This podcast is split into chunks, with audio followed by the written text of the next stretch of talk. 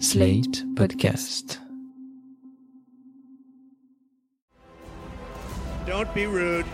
You are fake news. and we had the most beautiful piece of chocolate cake that you've ever seen. Does that make sense? They will be met with fire and fury. This egregious display of hatred, bigotry, and violence on many sides. On many sides. We will have no choice but to totally destroy North Korea. It's got to be in tip top shape. He is a sick puppy. You are fake news. Bonjour et bienvenue dans Trump 2020, le podcast Slate, IFRI, TTSO qui suivait la campagne électorale présidentielle américaine. Trump 2020 va survivre au départ du 45e président et continuera même après l'investiture de Joe Biden avec un nouveau nom, un nouveau générique pour analyser chaque semaine les évolutions de la politique américaine mais aussi les débats de société dans ce vaste pays. Je suis Christophe Caron et je suis avec Laurence Nardon, responsable du programme Amérique du Nord à l'IFRI. Salut Laurence et bonne année. Bonjour Christophe, bonne année. Et cette année commence fort avec une actualité intense, les élections sénatoriales de Géorgie, dont dépend la majorité au Sénat, élections qui sont en passe d'être remportées par les démocrates à l'heure où nous enregistrons ce podcast. L'enjeu est grand pour la mise en œuvre du programme de Biden, qui aurait alors la majorité dans les deux chambres. Ces élections se déroulent alors que dans le même temps, Trump continue à contester la victoire de Biden, laquelle doit être certifiée ce 6 janvier par le Congrès. Laurence, est-ce qu'on peut commencer cet épisode par un petit point sur la situation, en commençant peut-être par les élections en Géorgie Oui Christophe, on en a déjà parlé, mais un petit rappel ne sera pas inutile. Les sénateurs républicains de Géorgie, David Perdue et Kelly Loeffler, devaient se faire réélire tous les deux en novembre 2020. Le premier parce qu'il avait achevé son mandat, la seconde parce qu'elle avait été désignée en décembre 2019 par le gouverneur de l'État pour remplacer le sénateur précédent, démissionnaire pour raison de santé, et qu'elle devait donc se confronter au suffrage populaire pour achever le mandat en cours. Ce mandat se termine en 2023. Or, lors des élections du 3 novembre dernier, aucun des candidats à ces deux élections n'a atteint le seuil de 50% des voix. Selon la loi électorale en vigueur en Géorgie, un second tour, ce qu'on appelle en anglais un runoff, devait être organisé, et c'est cette élection qui avait lieu hier, mardi 5 janvier 2021. Les candidats républicains, tous les deux très trumpistes, faisaient face à deux démocrates. Donc Kelly Loeffler, la républicaine, contre le démocrate Raphaël Warnock, dont on annonce la victoire ce matin. Alors Raphaël Warnock, c'est un pasteur afro-américain. Il officie dans l'église baptiste Ebenezer à Atlanta, là où Martin Luther King lui-même était pasteur dans les années 60. Au passage, lorsqu'on parle des églises baptistes aux États-Unis, on pense que ce sont des églises très conservatrices. C'est vrai dans le cas des églises baptistes blanches, c'est beaucoup moins vrai dans le cas des églises baptistes afro-américaines, dont celle-ci, qui est très progressiste sur les questions de société et les questions raciales. L'autre candidat républicain, David Perdue, faisait campagne pour sa part contre John Ossoff, qui semble être en tête ce matin, mais les résultats ne sont pas encore définitifs. Alors John Ossoff, c'est un, un, autre style que Warnock. Hein. Son slogan de campagne était Vote your Ossoff. Comment expliquer, Laurence, la victoire de ces démocrates dans une Géorgie plutôt réputée républicaine? Oui, en effet, il y, y, a eu des grandes évolutions sociologiques en Géorgie ces dernières années. La Géorgie est un État sudiste hein, qui était traditionnellement très conservateur et républicain. Mais donc, on a vu un afflux de jeunes diplômés autour d'Atlanta et de Savannah qui a donc amené beaucoup de démocrates dans l'État. Et dans le même temps, les zones rurales blanches et évangéliques très conservatrices sont en stagnation démographique. À cette évolution de la démographie et de la sociologie, il faut ajouter la très forte mobilisation de l'électorat afro-américain cette année. Je rappelle que 32% de la population est afro-américaine. Et du coup, la Géorgie est devenue un État qui peut voter démocrate. Alors, pas encore complètement, hein, cette bascule politique n'est pas achevée. Cette année, d'ailleurs, les électeurs géorgiens ont élu Marjorie Taylor Greene. Elle va aller à la Chambre des représentants à Washington. C'est cette républicaine qui est adepte des théories du complot QAnon, dont on a déjà parlé il y a quelque temps. Mais en même temps, Biden a devancé Trump de 12 000 voix lors de l'élection de novembre, et ce matin, peut-être deux sénateurs démocrates pour l'État. Alors je le disais en introduction, l'enjeu est extrêmement important. Pourquoi cette victoire démocrate pourrait tout changer pour Biden? L'enjeu de cette élection, c'est que au lendemain des élections de novembre dernier, le Sénat comptait 48 démocrates et 50 républicains. Les deux sièges manquants sont ceux dont l'élection nous intéresse aujourd'hui. Si les deux sièges de Géorgie sont bel et bien remportés par les démocrates, le Sénat aura une majorité de 50-50. Et chaque fois qu'il y aura un vote bloqué à 50-50, il sera départagé par la voix de la vice-présidente. C'est l'article 1, section 3 de la Constitution. Donc on voit bien que c'est important. Euh, pourtant, vous avez souvent dit, Laurence, que le Sénat n'opérait pas avec une majorité simple, mais avec ce qu'on appelle une majorité qualifiée. Et oui, je faisais allusion à cette technique d'obstruction parlementaire qu'on appelle le filibuster et qui est employée au Sénat quasiment systématiquement depuis la présidence Obama.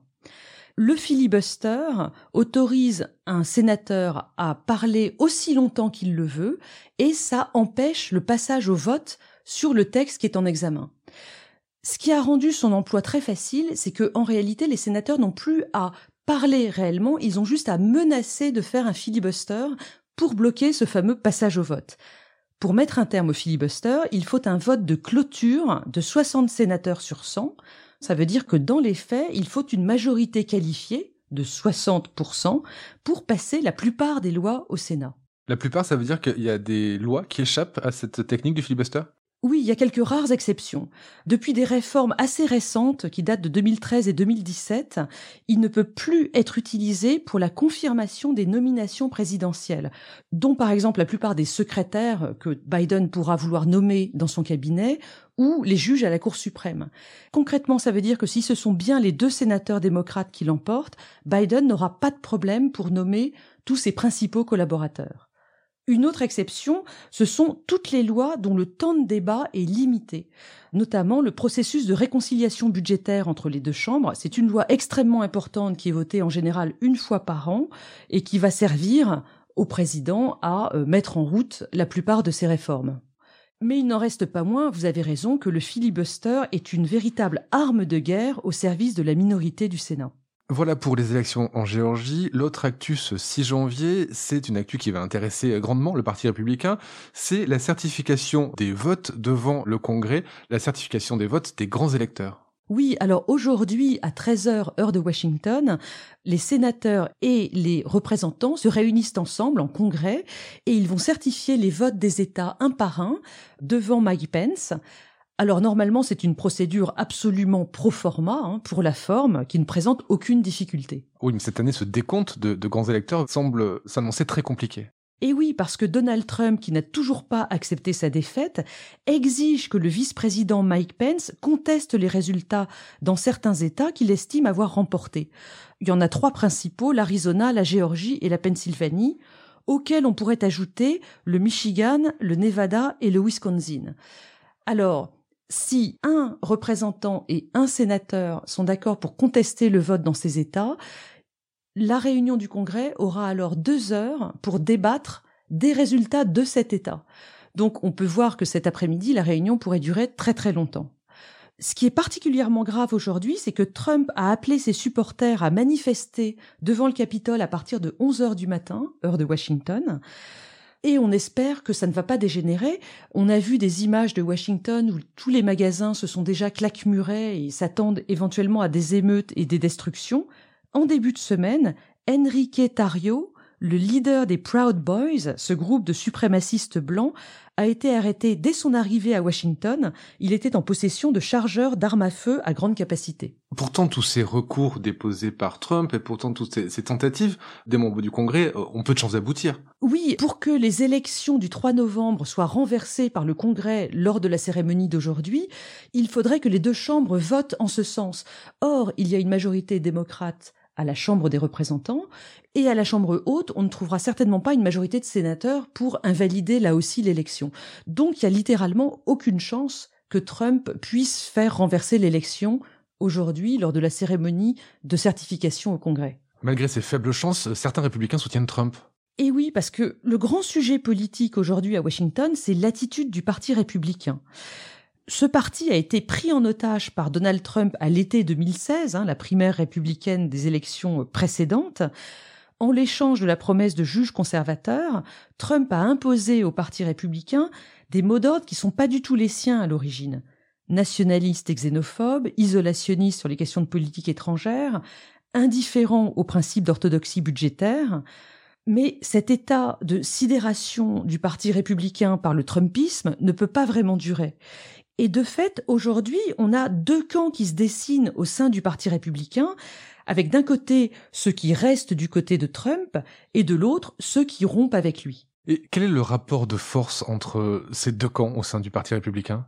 Alors, si je vous parle du premier camp, celui des fidèles à Trump, ce sont ceux qui approuvent les accusations de Trump sur la fraude pendant le vote du 3 novembre. Il s'agit surtout d'élus dont on peut penser qu'ils veulent préserver leurs chances de réélection. Ils veulent éviter des challengers trumpistes lors des élections soit de 2022, soit de 2024. Concrètement, si on regarde la Chambre des représentants avec ses 435 membres, aujourd'hui il y a une majorité républicaine de 211 membres environ la moitié ont dit qu'ils contesteraient les certifications cet après-midi. Du côté du Sénat, on parle de 14 sénateurs, donc sur 50 sénateurs républicains, menés par Josh Hawley, sénateur du Missouri, et Ted Cruz, sénateur du Texas, qui ont annoncé qu'ils en feraient autant. Mais pour autant, il y a une partie des républicains qui ont clairement rompu avec Trump. Oui, et tout d'abord ceux qui ne craignent pas pour leur réélection, c'est-à-dire les juges. Alors je voudrais revenir sur les 60 et plus recours qui ont été déposés par les républicains depuis le 3 novembre. Ils ont tous été rejetés, que ce soit dans les cours des États ou même à la Cour suprême. On peut dire que ce sont eux qui ont sauvé la démocratie américaine en refusant de prendre en compte ces recours alors, pour plusieurs raisons. Hein. D'abord, euh, il y avait des recours qui ne portaient pas sur assez de voix pour être recevables, soit les dossiers ne contenaient pas de preuves du tout. Certains recours ont d'ailleurs été considérés comme frivolous, c'est-à-dire des recours abusifs. Donc ce qu'on voit, c'est que la tentative de Trump de mettre des républicains un peu partout à la Cour suprême pour euh, s'assurer une victoire dans tous les cas n'a pas fonctionné et que finalement c'est la séparation euh, des pouvoirs qui a bien marché aux États-Unis et c'est plutôt rassurant. Oui, d'autant plus qu'il n'y a pas que les juges, certains élus courageux ont aussi contesté euh, l'attitude de Trump depuis sa défaite du 3 novembre. Le camp des modérés est bien connu, hein, avec les sénateurs dont on parle tout le temps, Mitt Romney de l'Utah, Ben Sasse du Nebraska, Susan Collins du Maine et Sarah Murkowski, sénatrice d'Alaska. Ce qui est intéressant, c'est que ces dernières semaines, ils ont été rejoints par quelques autres sénateurs républicains, dont Tom Cotton de l'Arizona et Liz Cheney du Wyoming. Ces deux sénateurs sont de vrais conservateurs. Et la raison pour laquelle ils s'opposent à la contestation des résultats euh, que réclame Trump, c'est que justement l'un des principes du conservatisme américain, c'est le respect du droit des États. Et donc, il s'oppose à ce que le Congrès puisse remettre en cause les résultats tels que les États les présentent cet après-midi. Donc ils ne veulent pas que le pouvoir fédéral remette en cause leur propre pouvoir au sein des États. C'est exactement ça. Et euh, pour terminer, je voudrais vous dire un mot de Mitch McConnell, qui est l'actuel chef des républicains au Sénat et qui est considéré comme l'un des plus grands facilitateurs de Trump ces quatre dernières années. Eh bien, McConnell est avant tout un pragmatique et peut-être même un calculateur. Et en réalité, il peut lâcher Trump quand il le juge opportun. Il a beaucoup d'influence sur le parti. Et c'est ce qu'on a vu là aussi ces derniers jours. Lorsque le Congrès a voté le budget de défense américain pour 2021 malgré le veto de Trump, on a vu une majorité de 322 représentants contre 87, ça c'était à la Chambre, et au Sénat, on a vu une majorité de 81 sénateurs contre 13 voter cette fameuse loi de défense 2021 on peut y voir un signe extrêmement important de l'effritement du pouvoir de Trump sur le Parti républicain. Donc si on fait le bilan entre les résultats en Géorgie, entre le vote euh, de ce 6 janvier au Congrès qui va rejeter les recours et qui va certifier le, vote des grands électeurs et la fin de l'emprise, ou en tout cas le début de la fin de l'emprise de Trump sur le Parti républicain, est-ce qu'on peut dire que Biden a un boulevard sur les quatre années qui arrivent? Un boulevard, peut-être pas, parce que je pense qu'il fera face, on l'a déjà dit souvent, à la fois à l'opposition vraiment de principe d'une grande partie des républicains et d'autre part aux exigences de l'aile gauche du Parti démocrate, vous savez, les Alexia Ocasio-Cortez, etc. Mais Biden est connu pour ses grandes qualités humaines et ses qualités de négociation. Et en ce qui concerne le Sénat plus précisément, il a une connaissance vraiment personnelle de la plupart des sénateurs parce que, rappelez-vous, il a été sénateur du Delaware de 1973 à 2009, très très longtemps. Il se fait donc fort de pouvoir créer des majorités au cas par cas pour chacun de ses projets de loi. Et donc, on peut dire qu'il est plutôt bien parti pour appliquer son programme. Eh ben, c'est ce que nous verrons au cours des quatre prochaines années, chaque semaine dans ce podcast, Laurence. Merci beaucoup. À la semaine prochaine et on retrouvera euh, Trump 2020, le dernier Trump 2020 avant le changement de nom et le changement de président américain. À la semaine prochaine, Laurence. À la semaine prochaine, Christophe. Retrouvez Trump 2020 chaque semaine sur slate.fr, dans la newsletter TTSO, sur le site de l'IFRI ou sur votre application de podcast préférée.